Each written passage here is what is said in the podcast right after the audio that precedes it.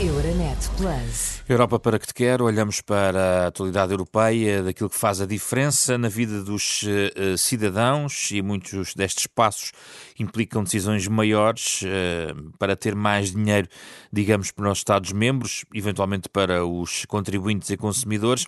É preciso que mexer nas receitas e é preciso arrecadar uh, impostos de várias proveniências. Ora, o Parlamento Europeu deve aprovar esta semana uma diretiva que foi acordada com a presidência portuguesa do Conselho, que exige que as multinacionais divulguem os lucros obtidos e os impostos que pagam em cada país, como nos conta o jornalista Vasco Gandra. As novas regras exigem que as empresas multinacionais com receitas superiores a 750 milhões de euros divulguem publicamente o imposto sobre o rendimento que pagam em cada Estado-membro. Pela primeira vez, não só as empresas comunitárias, mas também empresas multinacionais de países terceiros que exercem atividades na Europa têm de cumprir as mesmas obrigações e comunicar toda a informação exigida. As autoridades fiscais dos 27 passam a receber das empresas multinacionais um relatório específico relativo ao imposto sobre o rendimento pago, discriminado por país, juntamente com outras informações fiscais relevantes.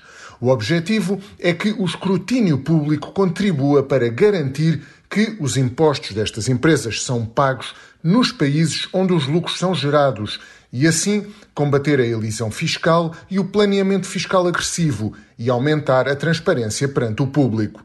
Calcula-se que estas práticas de algumas empresas multinacionais privem os países da União Europeia de mais de 50 mil milhões de euros de receitas por ano. As pequenas e médias empresas encontram-se em posição de desvantagem face às práticas de planeamento fiscal agressivo de certas multinacionais.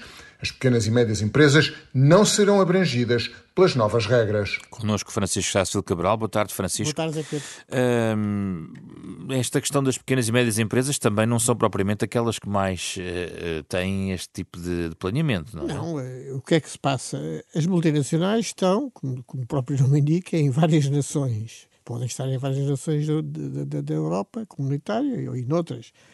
E é muito fácil para uma empresa multinacional que, por exemplo, tem ganha muito dinheiro num determinado país, ponhamos eh, em Portugal, transferir internamente esses lucros para zonas onde o imposto é mais baixo ou até inexistente.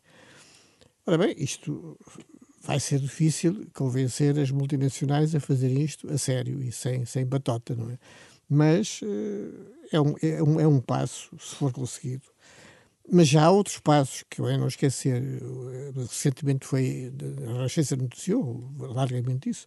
Mais de 100 países concordaram finalmente em que o mínimo de IRC, Imposto sobre os Lucros das Empresas, o mínimo seria 15%, porque há países que, que até onde as, as multinacionais e as empresas locais pagavam menos do que isso, é considerado que 15% seria um, um teto um chão. Aí estamos a falar um de uma chão. harmonização da taxa. Da taxa, exatamente. Foi uma questão é que, que, que, na União Europeia nem sempre foi pacífica, a harmonização não, de taxas. A, Irlanda não gostava, porque a Irlanda tinha taxas muito baixas, mas finalmente parece que, eh, enfim, acedeu a alinhar também, isto aliás foi no, OCDE eh, é que, surgiu, é que trabalhou muito esta questão.